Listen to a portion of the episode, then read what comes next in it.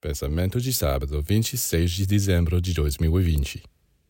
Em qualquer domínio, alegrias e prazeres puramente físicos e sensuais, a longo prazo, provocam uma redução da sensibilidade.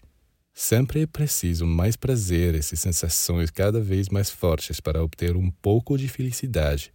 E isso se torna, portanto, cada vez mais difícil ser feliz porque nos tornamos cada vez mais insensíveis.